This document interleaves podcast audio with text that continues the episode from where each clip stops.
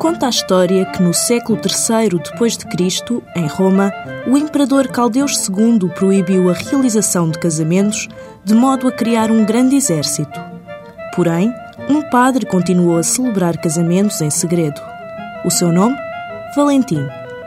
Descoberto, o padre acabaria por ser decapitado num dia 14 de fevereiro, despedindo-se da sua amada com uma carta em que assinava de seu Valentim. Felizmente, nem todas as histórias de amor são tão trágicas, e este seu 14 de fevereiro pode ter uma conclusão bem mais doce.